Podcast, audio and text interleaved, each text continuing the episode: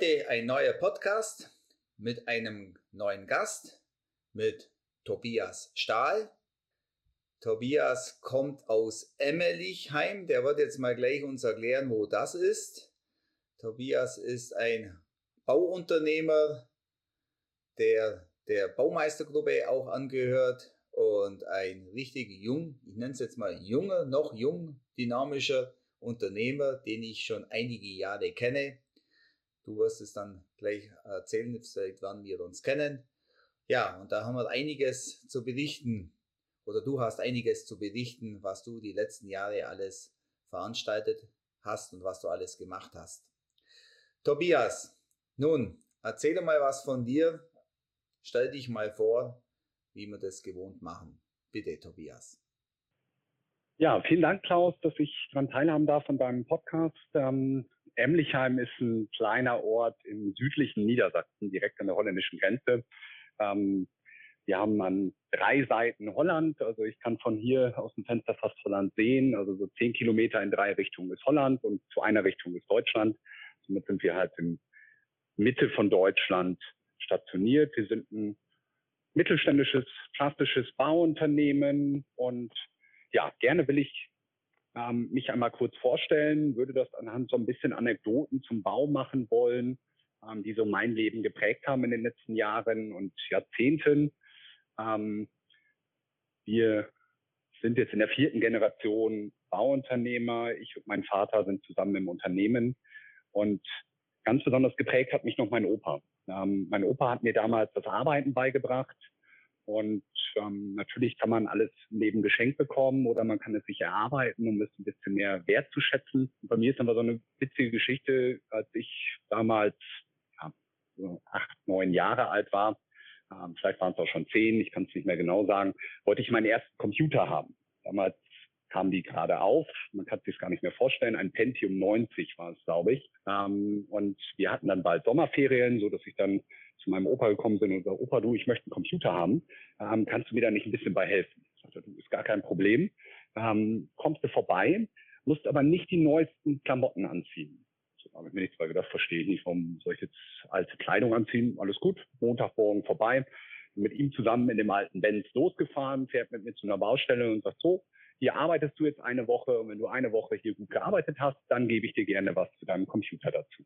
Das war so ähm, das erste prägende Erlebnis, ähm, was ich habe, um zu lernen, dass man für das, was man haben möchte, was tun muss und dass es nicht vom Himmel fällt. Und das ist, glaube ich, bei vielen Start-up-Unternehmen ein ganz wichtiger Punkt. Ich hatte das große Glück, dass ich jetzt in der vierten Generation quasi so ein gemachtes Bett gekommen bin, was mir viel natürlich gebracht hat. Aber auch ich habe mal klein angefangen und auch vieles lernen dürfen.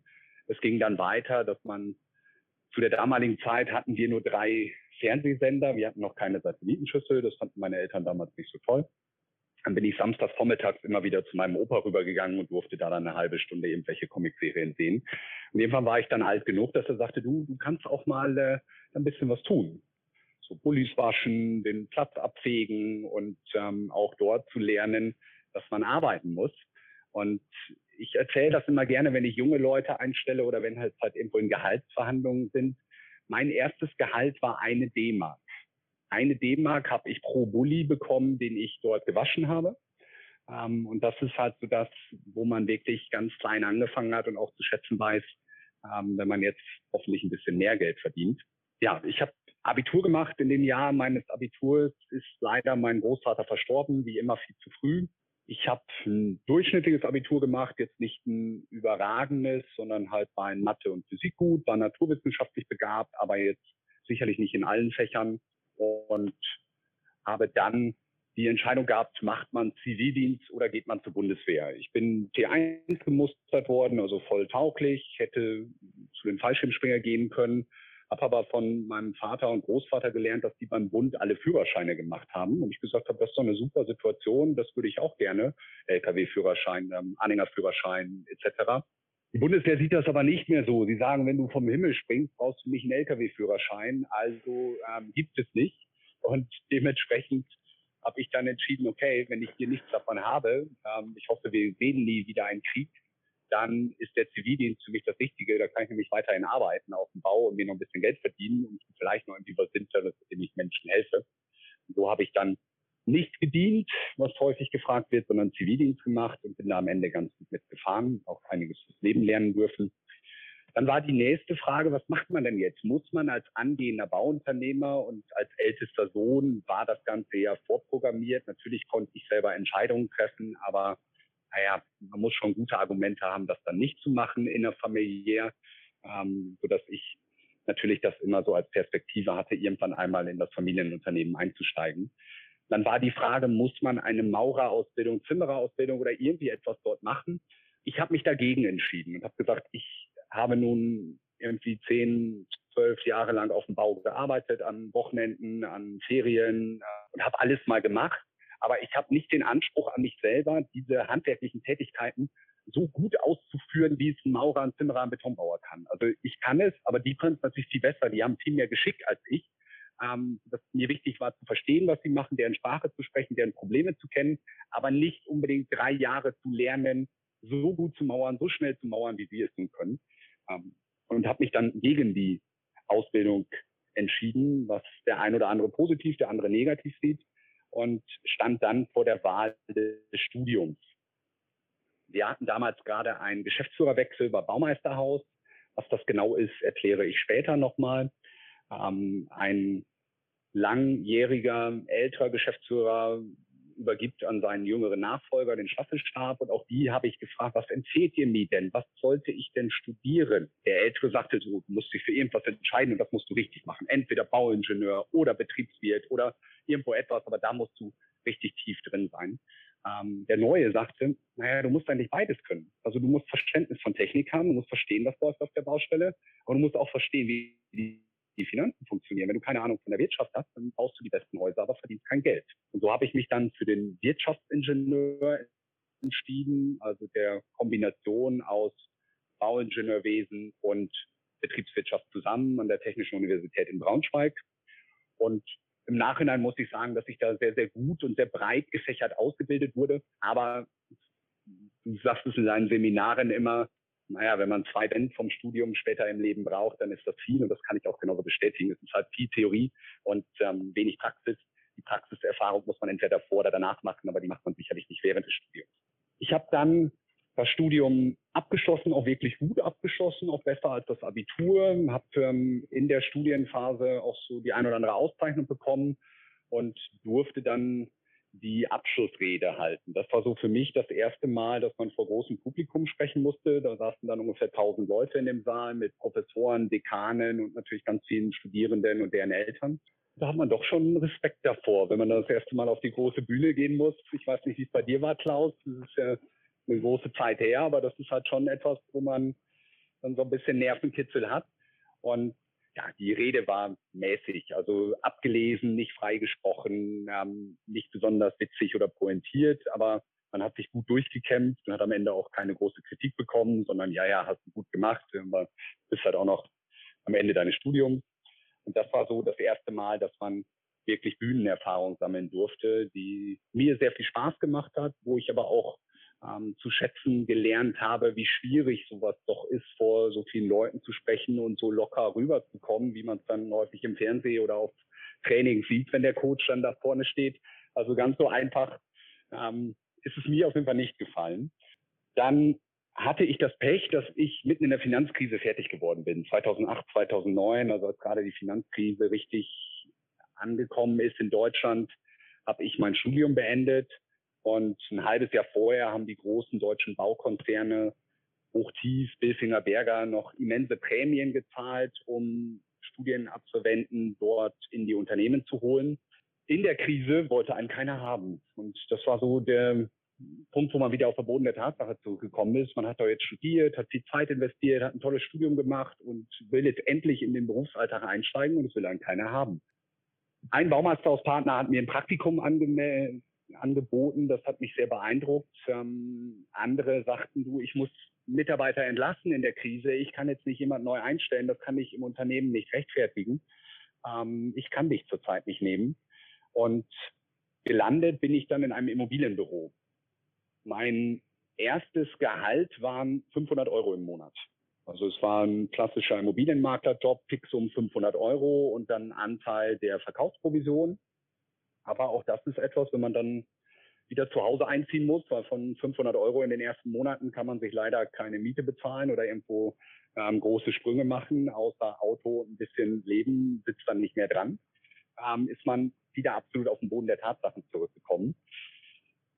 Das erste Gehalt war dann für die Lizenz weg. Also Immobilienmakler wurde man damals, indem man 500 Euro bezahlt und ein reines Führungszeugnis hat. Mehr musste man dafür nicht tun. Also Fachkenntnisse waren nicht erforderlich, sondern man musste einfach nur sich nicht zu Schulden kommen lassen haben und 500 Euro bezahlen. Dann war man zu damaligen Zeiten Immobilienmakler.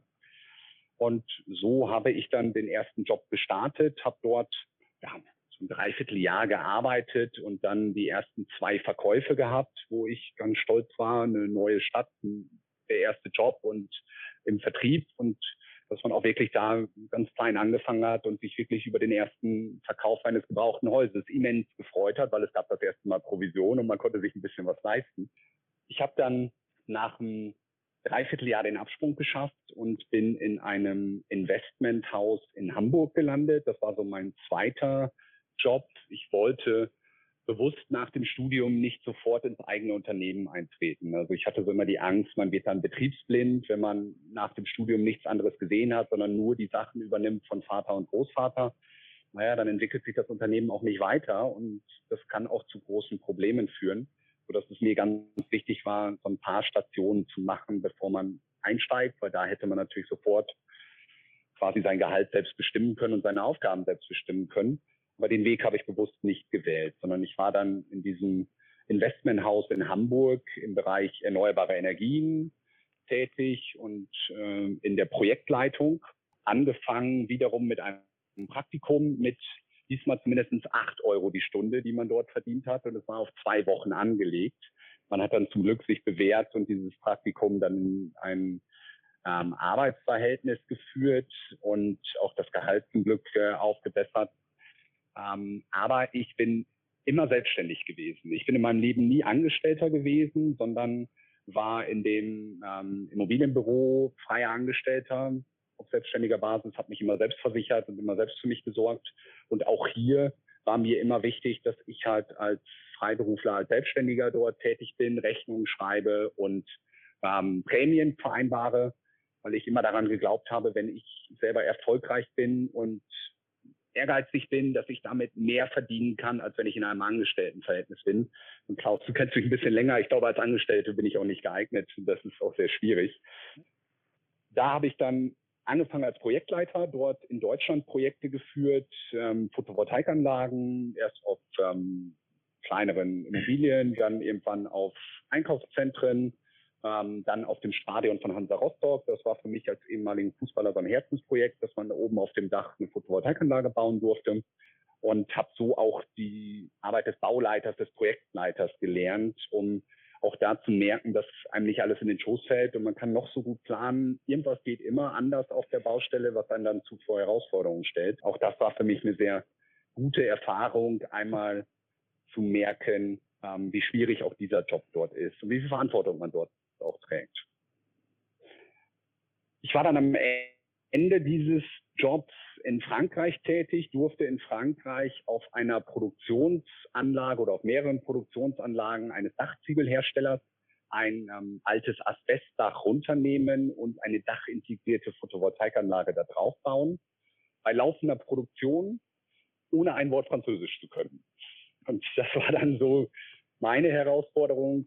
Frankreich ist ein echt tolles, schönes Land. Ähm, aber wenn man deren Sprache nicht spricht, ist es dann nicht so einfach. Und gerade was so Arbeitssicherheit, Gesundheitsschutz betrifft, haben wir, glaube ich, in Deutschland ganz, ganz hohe Ansprüche, aber in Frankreich ist es mindestens genauso hoch. Das war so mein letztes Projekt, was ich dann erfolgreich abgeschossen habe und danach dann gesagt habe, zum einen war ich dann dieses Managerleben leid, das, wo man am Anfang von träumt, dass man klar viel Geld verdient, dass man irgendwie eine Vielfliegerkarte hat, um in irgendwelchen Launches auf Flughafen sitzen zu können ähm, und da irgendwo mehr als die Hälfte der Tage in Hotels übernachtet.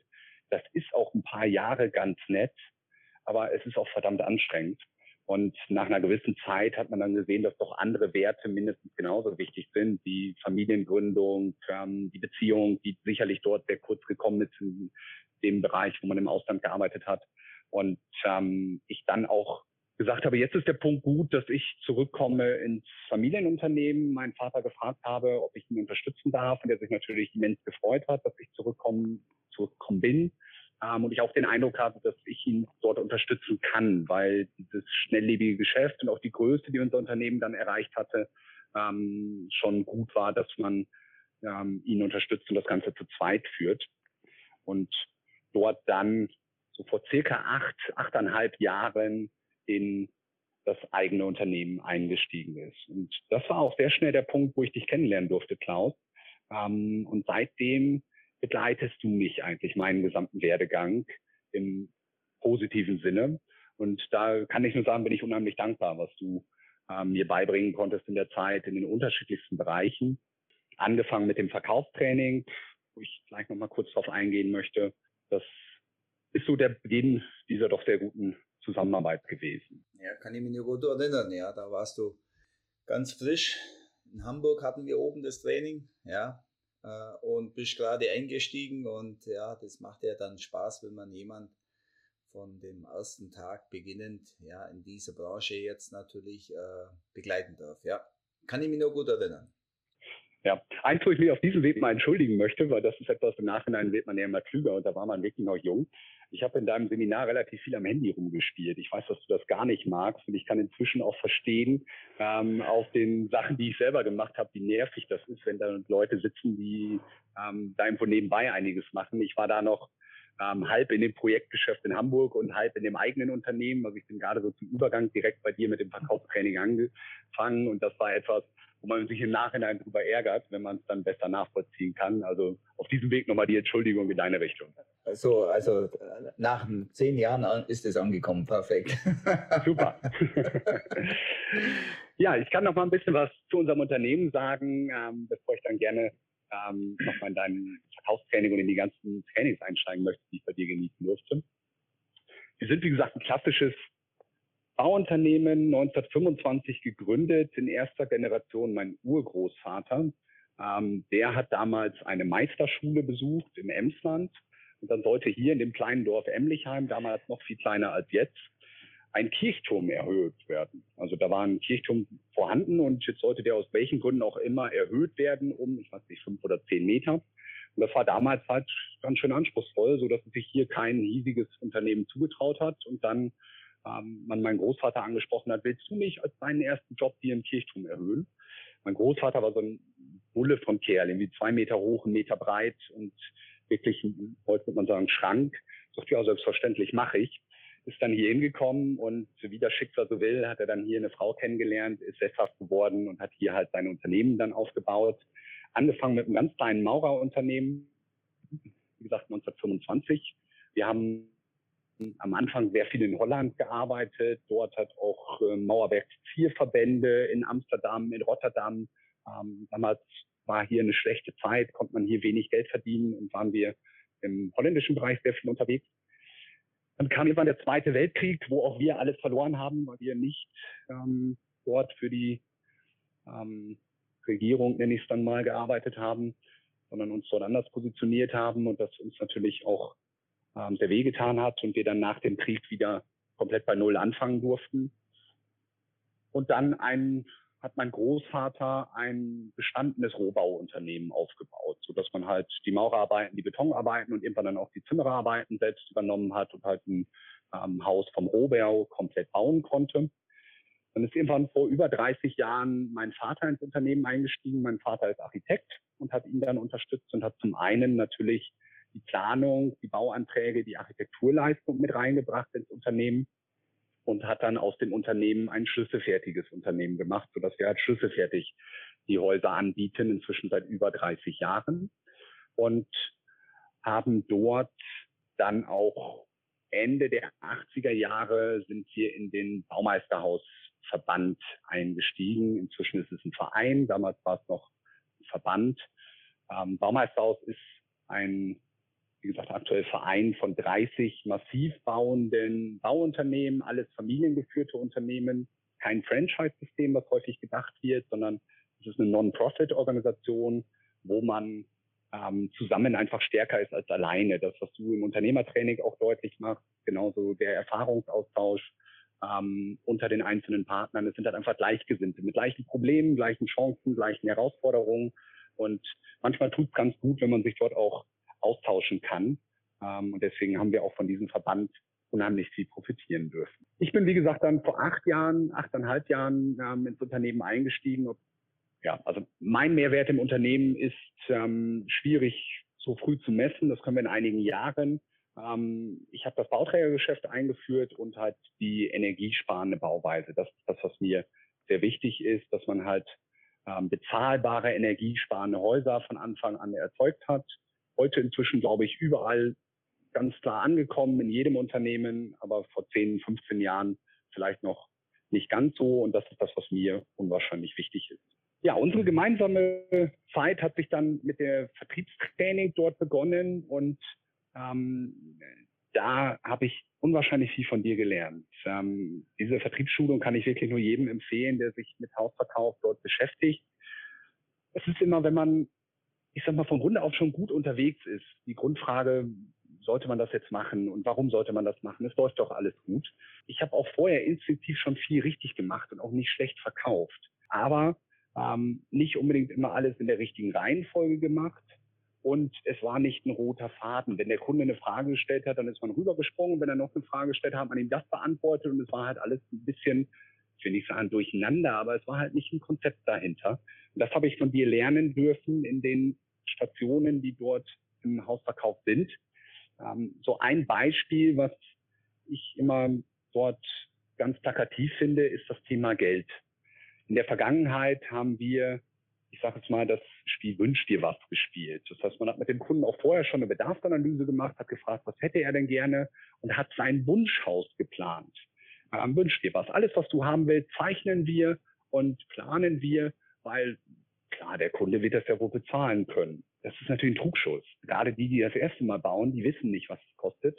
Und so ziemlich jeder Kunde hat mehr Wünsche als äh, Portemonnaie. Und das ist so ein Punkt in deinem Bereich, die Kostenschätzung, aber ganz besonders der Bereich, wie die Bank rechnet.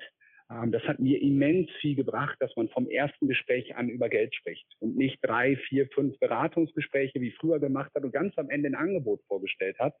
Ähm, und dann hatte man dort eine Ausschussquote, dass man so jedes dritte bis vierte Angebot beauftragt bekommen hat. Heißt aber auch, drei von vier gehen in den Papierkorb. Hat man alles umsonst gemacht. Die ganze Beratung, die Zeichnung, die Kalkulation, alles, was dahinter steckt, war für den Papierkorb.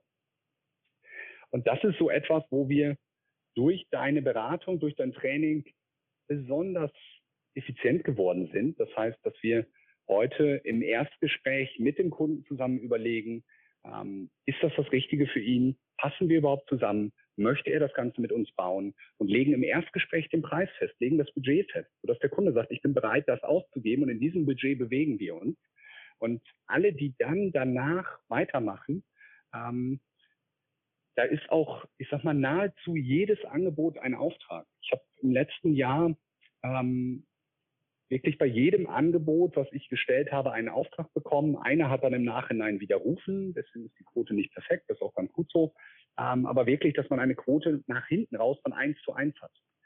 Eine größere Kostensparnis gibt es nicht für einen Unternehmer, als zu sagen, ich brauche auf einmal nur noch die Hälfte der Mitarbeiter, die die Zeichnung erstellen, die kalkulieren, die die Termine machen, ähm, die den Vertrieb machen. Aktuell mache ich es ja noch selbst.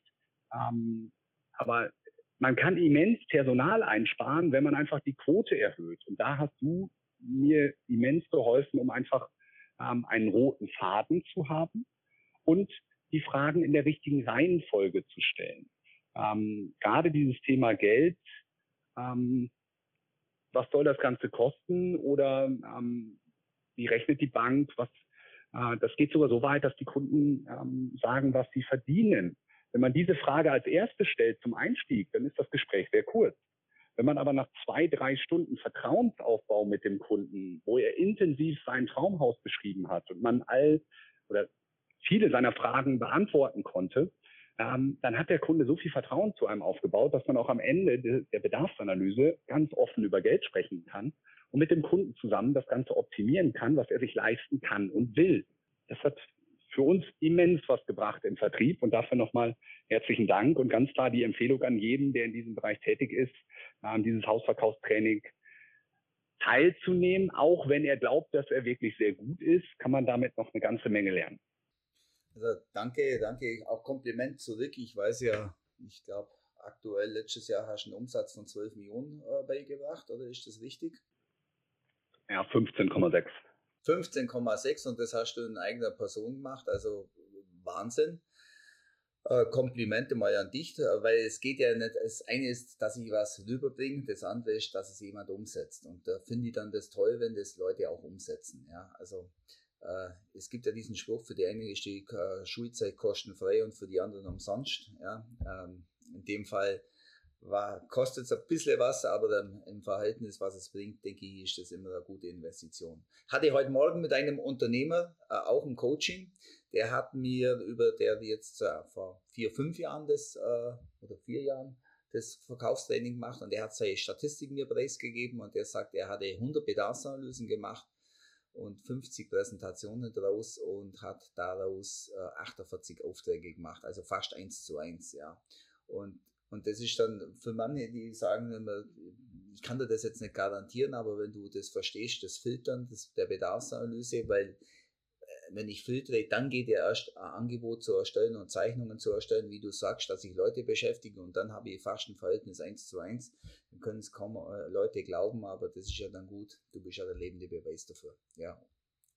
Ja, das ist also einfach es hat auch lange gebraucht, bis dass ich es im Hintergrund wirklich verstanden habe. Ähm, aber der Trick ist ja relativ einfach. Die Entscheidung des Kunden wird nicht bei der Angebotserstellung ganz am Ende der Beratung, sondern ganz am Anfang im Erstgespräch gemacht. Und es arbeitet niemand im Unternehmen außer der Vertriebler für den Kunden, bis dass der Kunde sagt, ich möchte das gerne mit dem Unternehmen machen und ich, ja, das Budget ist zusammen festgelegt. Und wenn wir als Unternehmer, als Vertriebler uns dann in dem Budget des Kunden bewegen und fast alle seiner Wünsche umsetzen können, die sind ja nicht perfekt, sondern nur sehr gut, ähm, dann ist die Quote auch so. Und da gibt es auch viele Beweise, die dann einfach zeigen, dass man dorthin kommt. Ähm, und natürlich auch, dass man sich Ziele setzen muss. Ähm, ich habe bei Baumeister angefangen. Da, da, Tobias, darf ich nur eins sagen dafür? Wir müssen auch fairerweise eins sagen, die Banken haben uns, oder die Gesetzgebung, muss ich immer fairerweise sagen, haben uns in die Karten gespielt weil seit 2015 das Bankengesetz ist ja alles komplett reformiert. Das heißt, ich brauche ja bloß die Gesetzesgebung, sprich die Bonität eines Kundens, die ist ja, kann ja jeder sich selber ausrechnen. Und somit weiß ich ja auch, was der, was jeder oder ich selber, was ich an Geld von der Bank kriege. Weil der Bank ist reguliert, die muss nur dem Gesetz folgen und ich muss die Gesetze kennen und die bringe ich euch rüber und dann muss ich, heißt es ja bloß, das ist die Möglichkeit, wie viel Haus kriege ich dafür die Rechnung ist ja eigentlich einfach. Also müssen wir auch froh sein, dass wir sagen, solche Rahmenbedingungen haben und wenn ich die kenne, deswegen schlägt immer der Wissende der Unwissenden. Wenn ich das nicht weiß, habe ich natürlich ein Problem. Ja, ja und ähm, häufig höre ich dann vom Kunden, die Beratung nach deinem Konzept ähm, ist besser als der Banker. Das heißt, eigentlich ist das ja Aufgabe nicht sagen, Aufgabe des Bankers ist, aber der Banker sollte natürlich in der Finanzierungsberatung auch diese Klaviatur spielen können. Nur die meisten machen es nicht. Dann wird mit irgendwelchen Pauschalen gerechnet und irgendwo nur halbherzig beraten oder natürlich aus einem eigenen Interesse provisionsbasiert. Und ich höre halt sehr, sehr häufig, dass diese Beratung ausführlicher ist, als es der Banker mit dem Kunden gemacht hat. Und da sind die Kunden unwahrscheinlich dankbar für, dass man denen auch das System erklärt, wie die Bank rechnet, was macht die im Hintergrund, warum kriege ich das finanziert und kriege ich das nicht finanziert. Also ähm, das hat uns und auch den Kunden kommt unwahrscheinlich gut an. Und deswegen ähm, ganz, ganz wichtiger Punkt in dem Verkaufsprozess. Okay. Ja, ich selber habe dann angefangen, vor acht Jahren in der Baumeisterhausgruppe wurde eine goldene Kelle vergeben. Das heißt, der beste Verkäufer bekommt die goldene Kelle. Regionsweise sind in drei Regionen aufgeteilt da war halt ein Verkäufer, der hat 10 Millionen verkauft. Das war für mich damals zu zahlen, boah, 10 Millionen Euro verkauft, Wahnsinn. Da will ich irgendwann einmal hinkommen. Ähm, ich bin Mensch, ich brauche Ziele, ganz, ganz wichtig. Deswegen, ähm, ich muss mir kurzfristige, mittelfristige, langfristige Ziele setzen. ähm, um mich selber zu motivieren und die dann auch zu erreichen. Und ich bin angefangen, im ersten Jahr habe ich 6,9 Millionen Euro verkauft, also im ersten vollen Jahr, wo ich voll im Unternehmen war. Ähm, und habe mir dort dieses Ziel gesetzt, irgendwann willst du da mal hin und irgendwann willst du auch diese goldene Kelle bekommen. Da gibt es keine Preise, da ist einfach nur diese Wertschätzung auf der Gesamtversammlung dort vorne zu stehen und zu sagen, guck mal, das ist der beste Verkäufer. Also auch wir Unternehmer unterschätzen immer wieder, wie wichtig diese Sachen sind.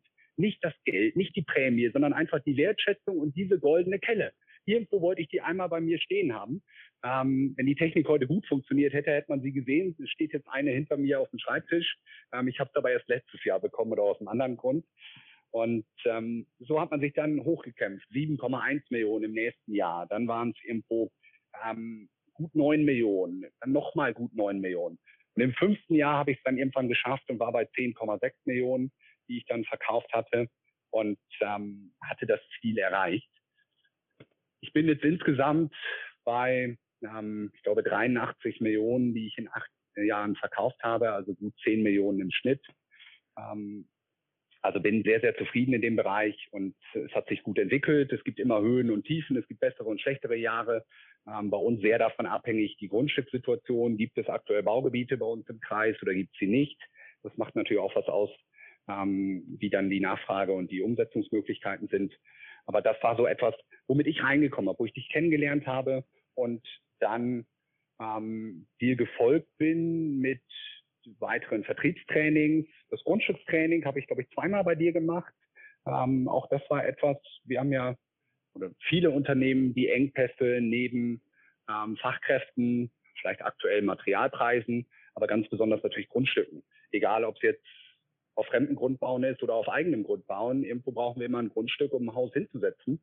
Und auch das war etwas, wo du dann ähm, in dem Training einen auf die Idee gebracht hast, ja, du kannst ja ein Haus verkaufen, ohne dass du ein Grundstück hast. Konnte ich mir dort nicht vorstellen. Wer, wer kauft denn ein Haus ohne Grundstück? Ähm, aber auch das ist etwas, wo man natürlich drüber nachdenken muss und sagt, klar, warum, wenn die Beratung gut ist und der Kunde eine Kundenbindung hat, warum soll man nicht jetzt schon einen Auftrag schreiben und für den Kunden schauen, dass man ein Grundstück findet, um ihn einfach an sich zu binden? Ähm, es ist ja für beide Seiten kein wirkliches Risiko da, sondern nur eine Chance. Also auch das ist etwas, was mir nochmal die Augen geöffnet hat und auch die vielen Tipps und Tricks, die du mir dort gegeben hast in dem Grundstücktraining. Ähm, das war wirklich nochmal etwas, wo man sich erheblich weiterentwickeln hat und was ich auch allen Leuten empfehlen kann. Weil ich glaube, diesen Engpass hat fast jeder und wer nicht, der ruft mich gerne mal an, weil da würde ich gerne mal von lernen, ähm, wie man dieses Problem zufriedenstellend gelöst bekommt, aktuell ausreichend Grundstücke zu haben, weil ich glaube, zu viel kann man nie haben. Also ähnlich ist mit Grundstücken und momentan haben wir ja Materialknappheit und, und ob Holz oder auch immer. Und auch da hatte ich 100 Ideen, wie man das jetzt lösen kann oder wo Leute das ja teilweise auch lösen. Und dann sagt man, ja, mach's doch so rum, dann kommt schauen der Material und denkt, ah, da bin ich jetzt gar nicht drauf gekommen. Das ist wie mit den Grundstücken. Das sind einfach anders denken, ja. Ja, bitte. Ja, dann habe ich, ich glaube, Ende 2019 bei dir mit dem Unternehmenstraining begonnen. Ähm, auch das war wie ähnlich wie beim Vertriebstraining, kann ich allen Unternehmern sagen. Ja, es geht uns zurzeit im Großen und Ganzen gut. Wir sind zufrieden, wir verdienen Geld, alles toll. Sodass man gerne sagt, ja, ich brauche das ja gar nicht. Warum soll ich da jetzt hingehen? Ich brauche doch alles. Und ich habe sowieso keine Zeit und viel zu viel zu tun. Ähm, wenn nicht jetzt, wann dann?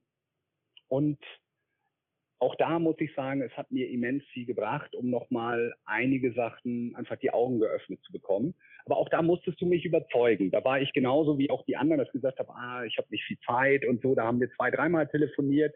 Ähm, und ich bin froh, es gemacht zu haben darauf aufgebaut zu haben.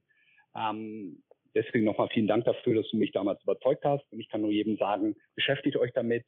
Und es sind viele Bereiche, die ähm, wo man einfach nochmal über den Tellerrand hinausschaut, genau wie du sagst, mal anders denkt und einfach Probleme gelöst, die man vielleicht, wenn man nur so in seinem eigenen Dunst unterwegs ist, ähm, nicht so einfach gelöst bekommt.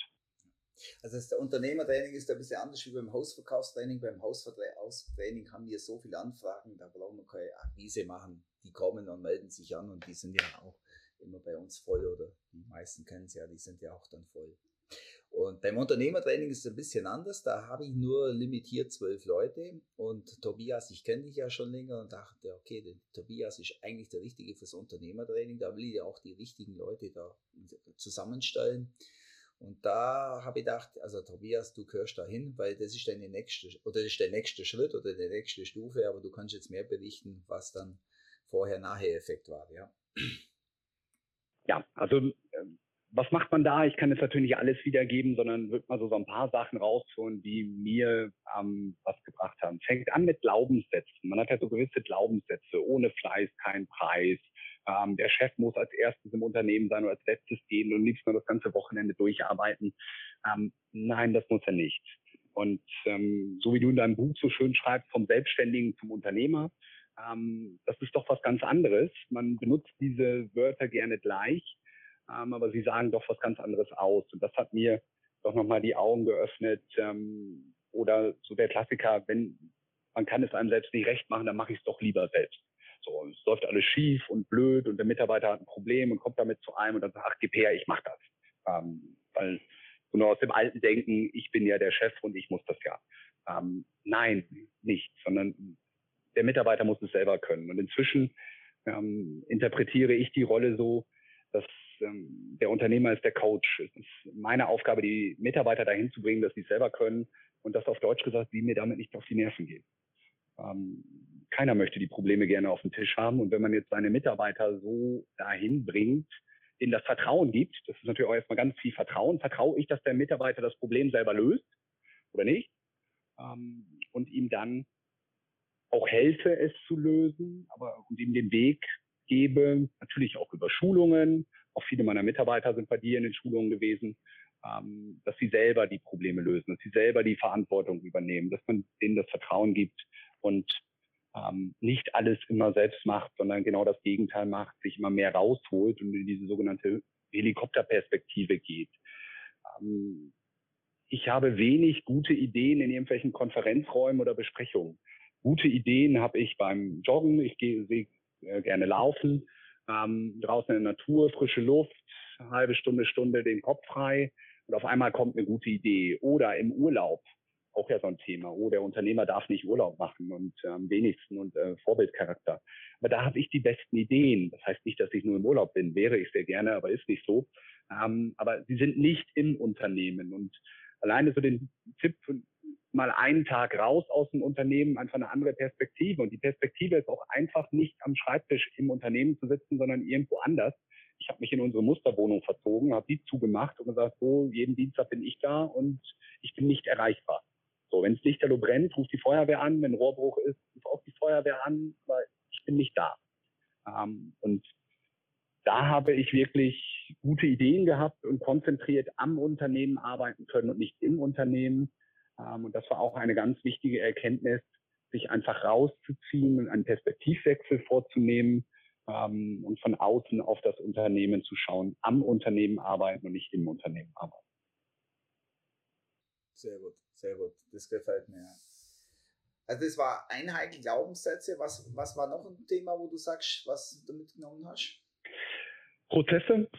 Prozesse ist ein, ja, wie sage ich das jetzt wertfrei? Ich kann es glaube ich nicht wertfrei sagen, aber Prozesse ist anstrengend. Ähm, Prozesse ist nicht jedermanns Sache, aber sie sind einfach notwendig. Und jetzt kann man sich dagegen wehren und sagen, finde ich doof und möchte ich nicht und ist langweilig. Oder man macht es, indem man einsieht, wie wichtig es ist, dass es Prozesse gibt im Unternehmen und dass es dort durchorganisiert ist. Ähm, darüber kann man halt einfach erhebliche Probleme im Unternehmen vermeiden, eine bessere Fehlerkultur im Unternehmen aufbauen, indem man einfach die Sachen klar definiert. Ähm, Im Vertrieb hat man immer so diesen Spruch, jedes Haus ist ein Unikat. Wir bauen keins zweimal. Es wird jedes nach Wunsch des Kunden gemacht. Ja, das ist so. Aber die Bauweise ist gleich. Es sind ähnliche Konstruktionsdetails. Ähm, und der ganze Ablauf, die Reihenfolge ist gleich. Wir bauen als erstes das Fundament und dann bauen wir da eine Wand drauf und nicht andersrum. Macht einfach keinen Sinn. Ähm, sodass die Reihenfolge eingehalten wird.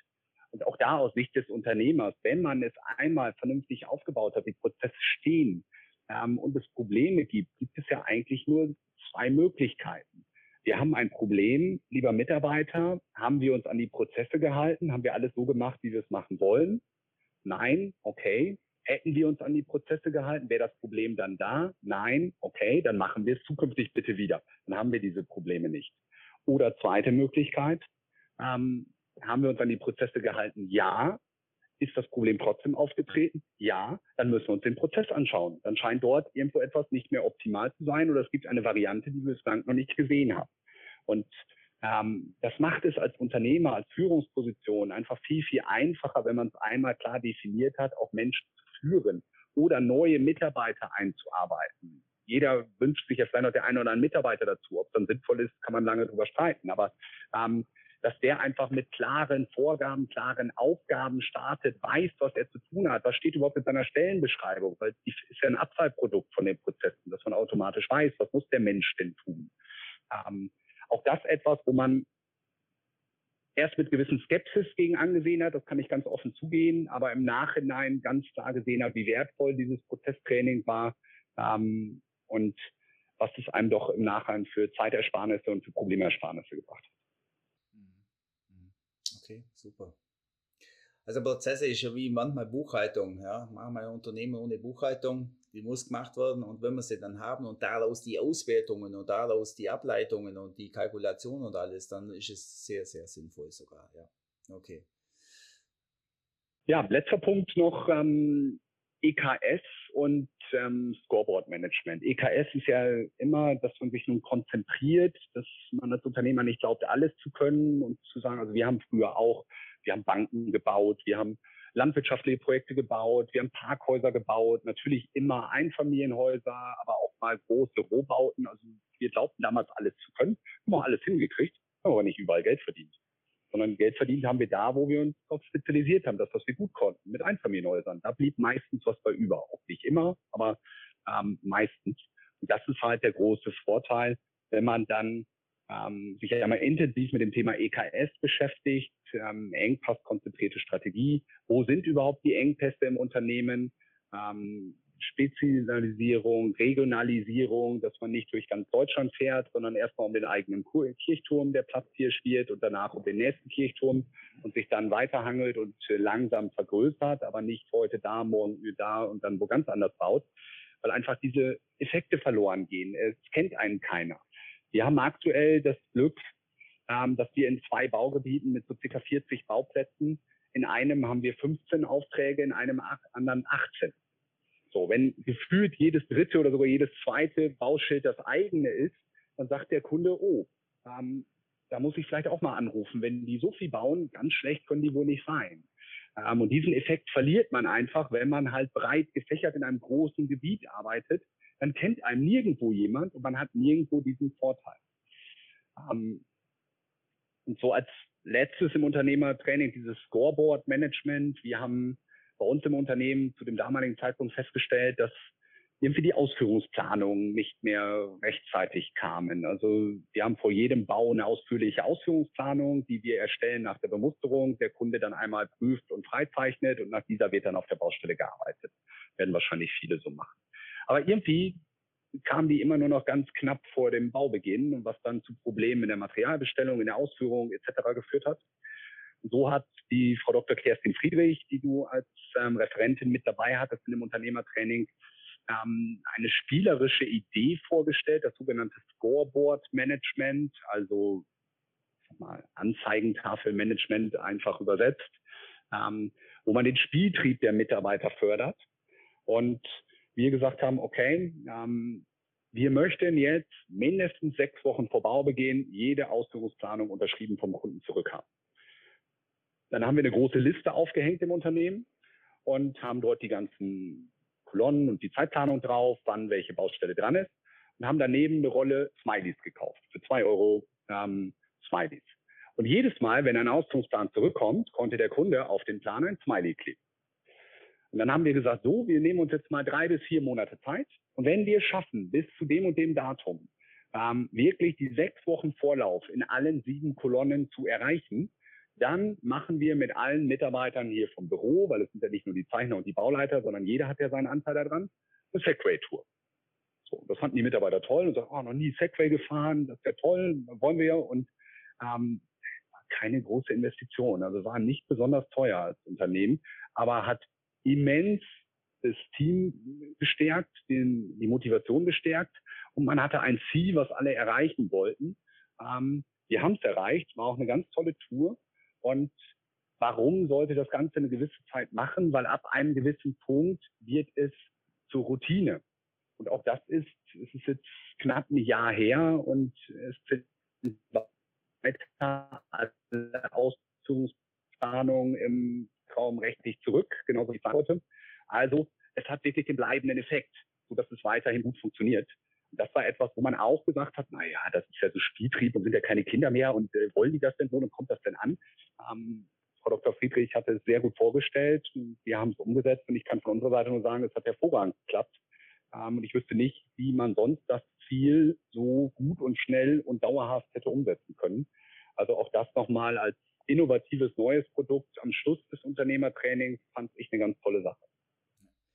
Ich glaube, wenn wir mal am Wochenende schauen, wo die Leute unterwegs sind, auf dem Fußballplatz oder woanders bei sämtlichen Hobbys, wie wichtig das ist und der Spieltrieb und äh, ergebnisorientiert wir sind, wieso sollen wir das nicht im Unternehmen genauso pflegen? Und ich glaube auch, dass die Zukunft äh, darin liegt, dass wir Teams und Mitarbeiter nur so motivieren können, über, ich nenne es jetzt mal, indem man sie ins Boot nimmt und ja, den Spieltrieb dann auch im Unternehmen integriert.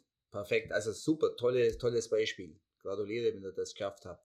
Und äh, ich habe mir gedacht, es gab eine Reise nach Holland. Ja, das war in Corona-Bedingungen gerade schwierig, leider. Ähm, auch das war ja schon in Corona-Zeiten so, dass man da auch schwierig zur Zeit einreisen kann. Okay. Gut, Tobias. Wir haben als letztes noch zwei Sachen. Ähm, ich habe danach das Vertriebsaufbauseminar und Marketing-Seminar bei dir gemacht. Also auch das war wirklich sehr gut. Ähm, ich habe danach mit dem Jürgen Seifert zusammengesessen und auch er überarbeitet gerade bei uns den Slogan, das Logo. Ähm, ich habe jetzt noch nicht seinen Podcast anhören können. Das war ja derjenige zuvor. Da bin ich sehr gespannt, was ihr dort besprochen habt.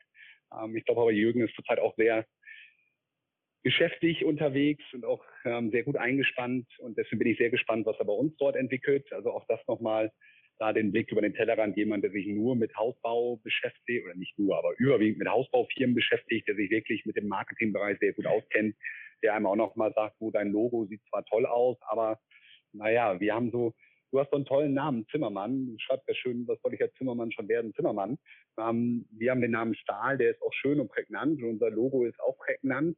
Aber Stahlbauunternehmen verwirrt jeden Kunden.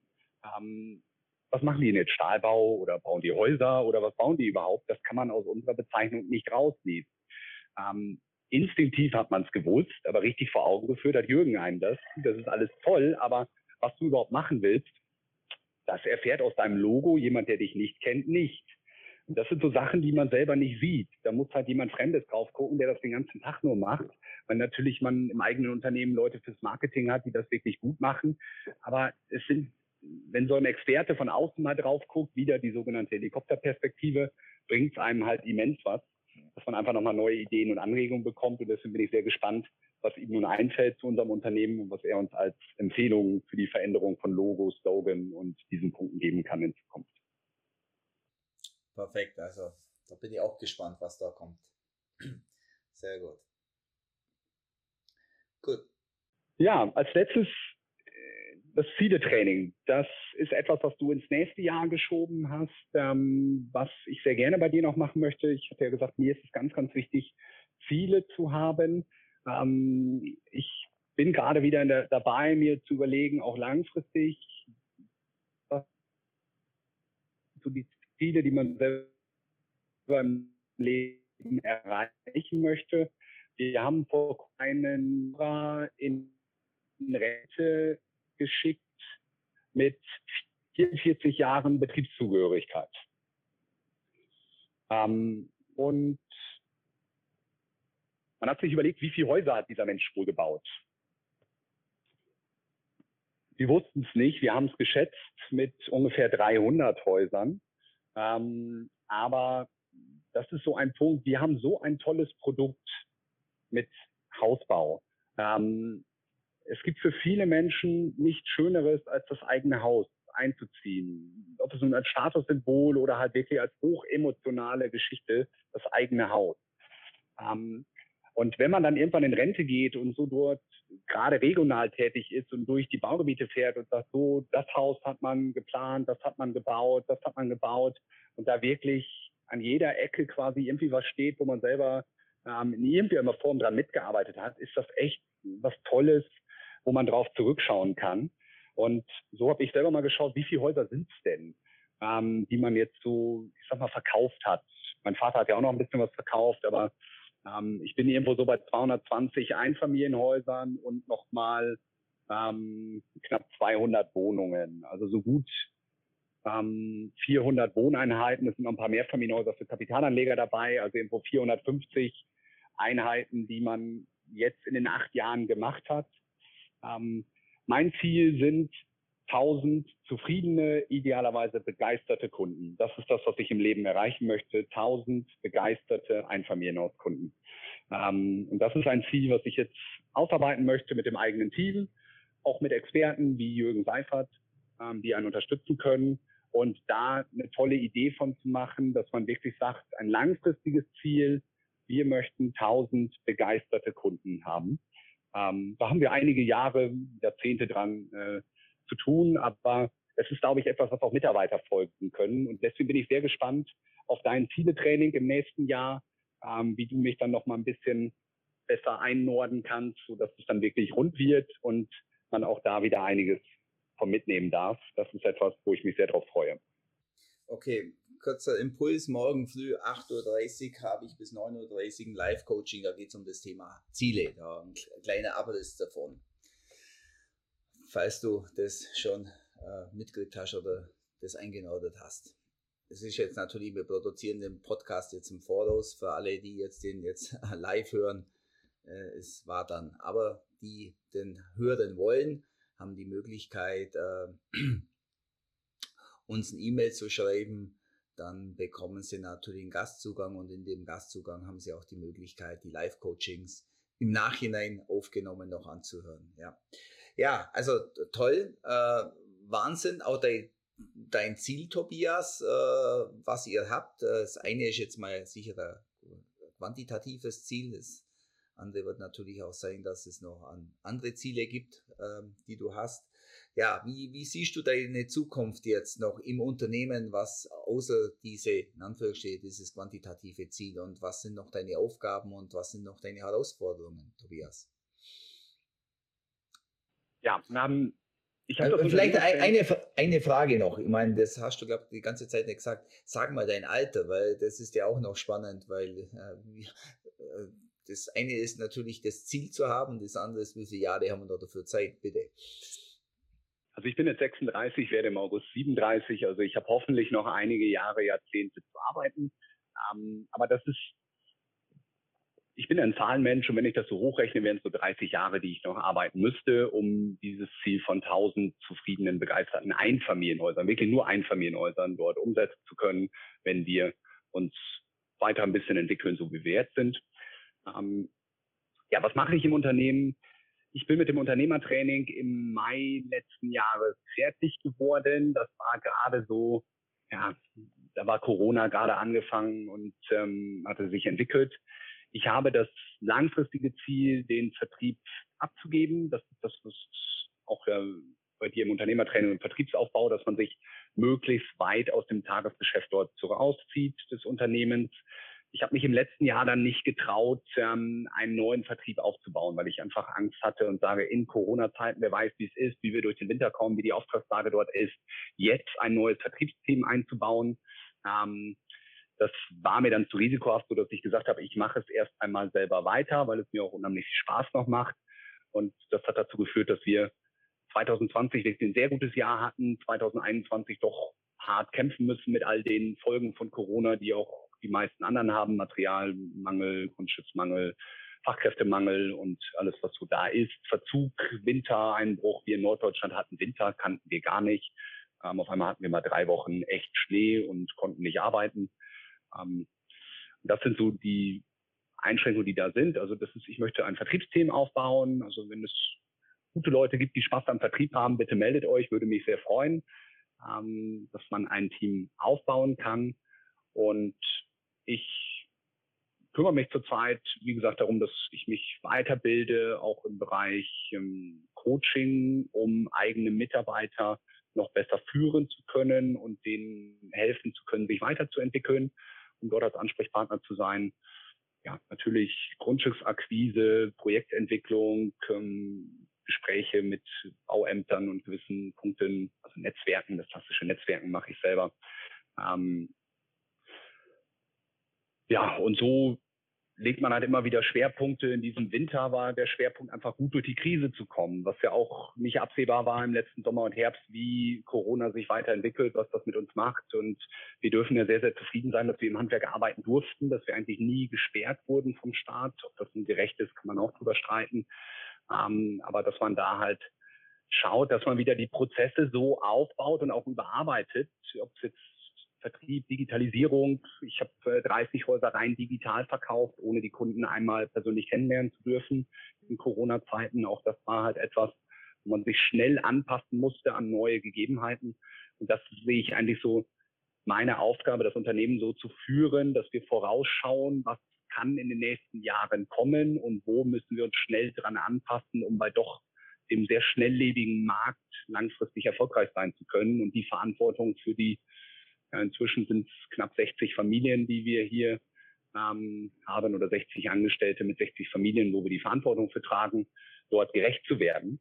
Ähm, ich habe den großen Vorteil, dass mein Vater noch mit im Unternehmen ist, sodass ich es nicht ganz alleine mache und ähm, auch zwei Geschwister habe, die eintreten könnten, sollte mir einmal was passieren. Ähm, und auch einen Sohn habe, der noch viel, viel zu jung ist mit drei Jahren, aber auch die Perspektive hat, es irgendwann einmal weiterzuführen, wenn er denn möchte. Die Entscheidung ist bei ihm. Er muss nicht. Er soll sich das gut überlegen, ob das was für ihn ist. Aber man würde sich natürlich unwahrscheinlich freuen, wenn er es macht. Ähm, und so habe ich hoffentlich noch einiges an Zeit vor mir, wo ich das Unternehmen führen kann und weiterentwickeln kann in dieser doch so schnelllebigen Welt, wie wir sie aktuell haben. Okay, perfekt.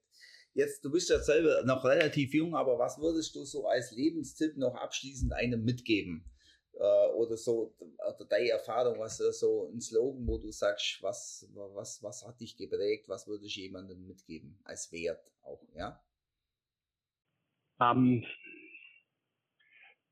ja, ich habe bei mir selber auch, man ist ja am Anfang sehr, sehr ehrgeizig und das ist auch, glaube ich, weiterhin gut, dass ein Ehrgeiz da ist, aber es darf nicht zu Lasten anderen sein. Das heißt, man hat am Anfang so diesen Wunsch, sich zu profilieren. Das war bei mir, diese Vertriebsumsätze dort äh, zu bekommen und erfolgreich zu sein und gewisse Unternehmenskennziffern, Unternehmensrendite, ähm, Liquiditätsreserve, so etwas aufzubauen.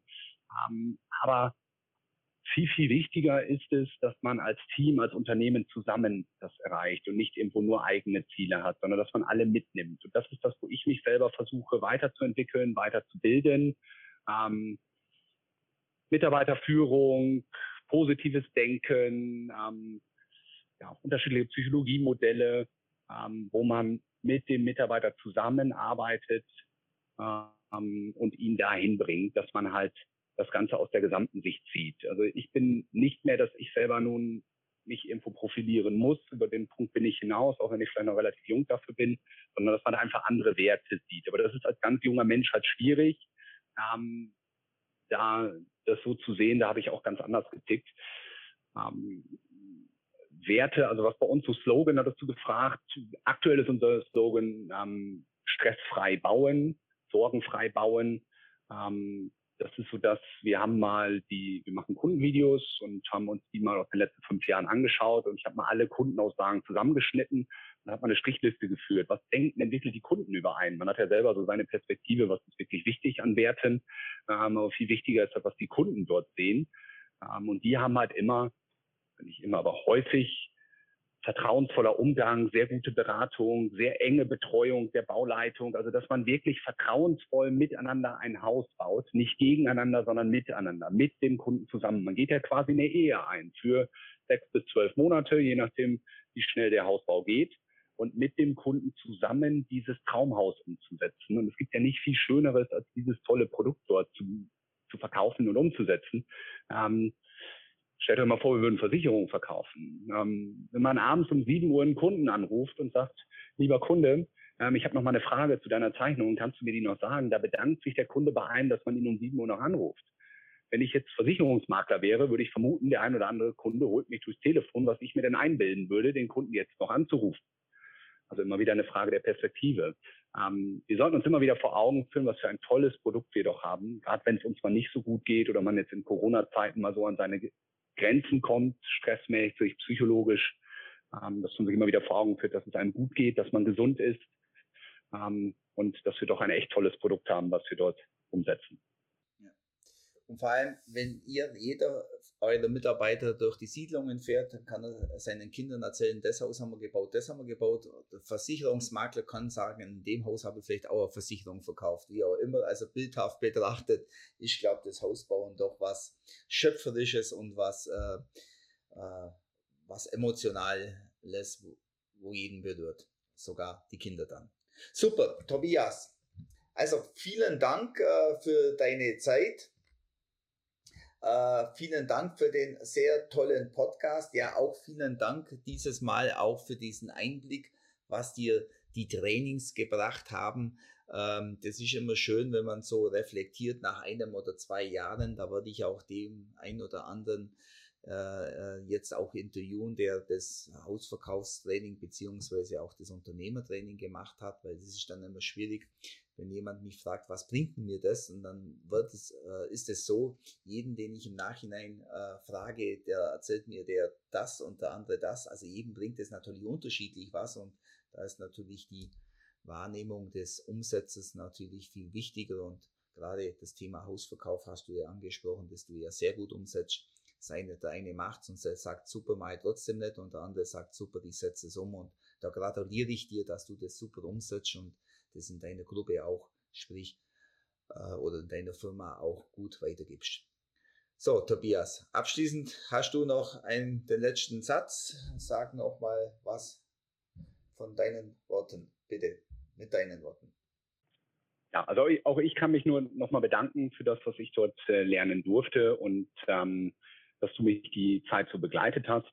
Ähm, was ich mir wünschen würde, ist, dass ähm, es nach dem Unternehmertraining weitergeht, weil das sind so tolle Gruppen, die sich dort entstehen. Ähm, man hat einen Erfahrungsaustausch unter den unterschiedlichen Unternehmern, ähm, dass sich dafür, darauf aufbauend was gibt, ob es eine Vortragsreihe oder irgendwo Unternehmer 2.0 oder irgendwie etwas ist, das würde mich sehr, sehr freuen, ähm, dass es nie diesen Bereich gibt, dass man irgendwo den Eindruck hat, ich bin jetzt durch, ähm, sondern man möchte ja immer sich weiterbilden und was machen und die Welt entwickelt sich ganz schnell weiter. Deswegen wünsche ich dir ein ganz tolles Händchen, da noch tolle Ideen zu bekommen, um die Probleme dieser Welt, ganz besonders im Hausbau, ähm, uns Ideen, Anregungen zu geben, die wir sehr gerne aufnehmen würden.